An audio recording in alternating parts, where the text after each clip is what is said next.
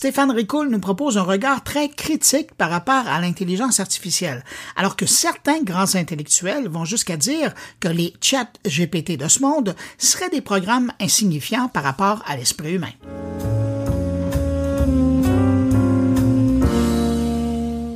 Les docteurs Chomsky et Roberts sont tous deux professeurs de linguistique. Le premier à l'Université d'Arizona et au MIT, et le second à l'Université de Cambridge.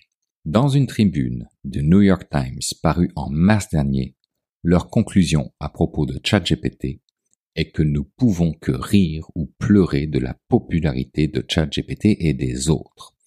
Je vous livre ici leur pensée qui a le mérite de nous forcer à regarder cette technologie peut-être sous un autre angle. Saluer comme les premiers espoirs d'avoir un jour accès à une intelligence artificielle dite générale, à savoir le moment où les esprits mécaniques surpassent les cerveaux humains, à la fois quantitativement en termes de vitesse de traitement et de taille de la mémoire, mais aussi qualitativement en termes de perspicacité intellectuelle, de créativité artistique et toutes les autres facultés typiquement humaines, autant vous dire de suite que Chomsky et Roberts n'y croient pas un instant dans le cas de ChatGPT, de Bard ou de Sidney, qui selon eux diffèrent profondément de la façon dont les humains raisonnent et utilisent le langage. La science de la linguistique et de la philosophie de la connaissance a tout fait de rétablir la bonne hiérarchie, allant jusqu'à qualifier ces programmes d'insignifiants par rapport à l'esprit humain. Cette opposition entre moteurs statiques se basant sur la correspondance de modèles, se gorgeant de centaines de téraoctets de données et extrapolant la réponse conversationnelle la plus probable, ou la réponse la plus probable à une question scientifique, et l'esprit humain, un système étonnamment efficace et même élégant, qui fonctionne avec de petites quantités d'informations, qui ne cherche pas à déduire des corrélations brutes entre les points de données, mais à créer des explications, est à la base de leur angle de vue. Et c'est intéressant car ils se permettent de faire une analogie entre le système d'exploitation d'un programme d'apprentissage automatique avec celui d'un enfant qui acquiert la connaissance de la langue. Ce dernier, de façon inconsciente, automatique et rapide, développe une grammaire, des principes et des paramètres logiques, l'équivalent pour eux du système d'exploitation, et tout ça à partir d'un jeu de données tout à fait minuscule et ça lui confère plus tard cette capacité de générer des phrases complexes ainsi que de développer sa pensée. A contrario, pour nos professeurs, les chats GPT de ce monde sont bloqués dans une phase préhumaine ou non humaine de l'évolution cognitive. Leur défaut le plus profond est l'absence de la capacité la plus critique de toute intelligence. Dire non seulement ce qui est le cas, ce qui était le cas et ce qui sera le cas, mais aussi ce qui n'est pas le cas, ce qui pourrait ou ce qui ne pouvait pas être le cas. Et c'est l'ensemble de ces ingrédients qui constituent ce que l'on appelle l'explication, la marque sine qua non de la véritable intelligence. La fausse promesse de l'intelligence artificielle, comme le mentionne le titre de leur tribune dans le New York Times, est de vouloir nous faire croire qu'il est possible d'obtenir les mêmes performances entre intelligence artificielle et intelligence humaine. Or, le cœur de l'apprentissage automatique est la description et la prédiction. Il ne postule sur aucun mécanisme causal ou loi physique.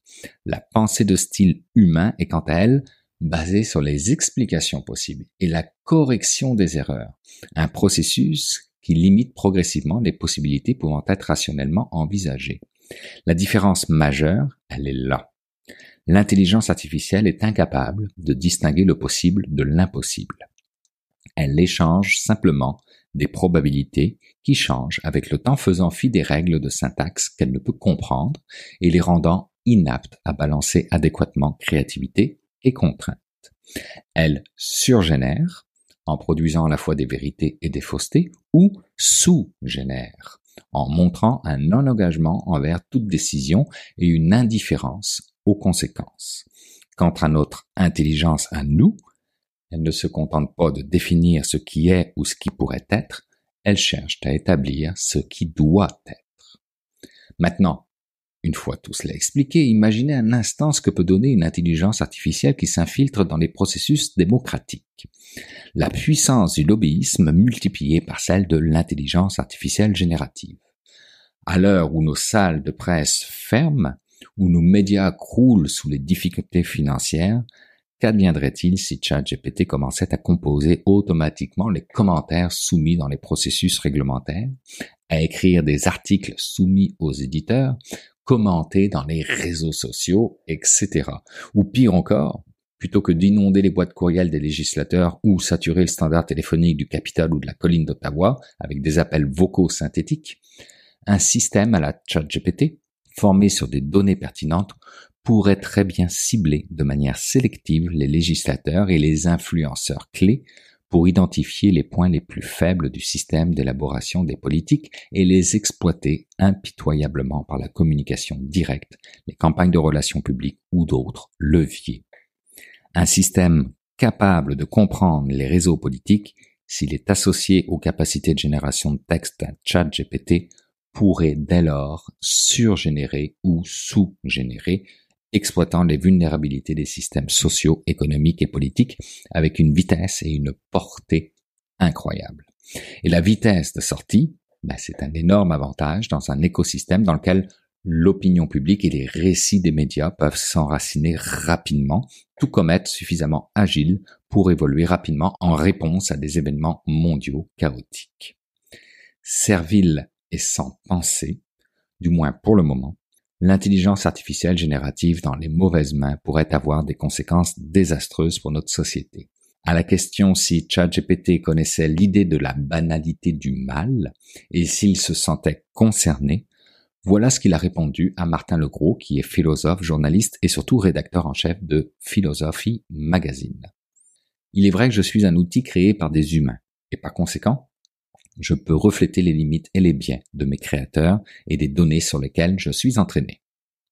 Aux questions éthiques qu'on lui pose, et qui se réduisent à une recension des différentes positions humaines, l'intelligence artificielle trahit donc une indifférence morale. Tenons-nous-le pour dit.